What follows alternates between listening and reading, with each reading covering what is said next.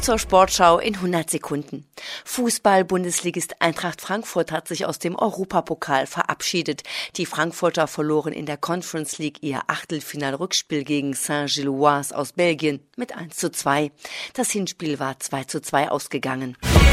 Der SC Freiburg ist ins Achtelfinale der Europa League eingezogen. Nach einem 0 zu 0 im Hinspiel beim RC Lens aus Frankreich gewannen die Freiburger das Rückspiel zu Hause mit 3 zu 2 nach Verlängerung.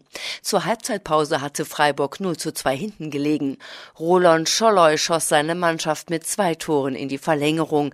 Den Siegtreffer in der Verlängerung erzielte Michael Gregoritsch. Unglaublich.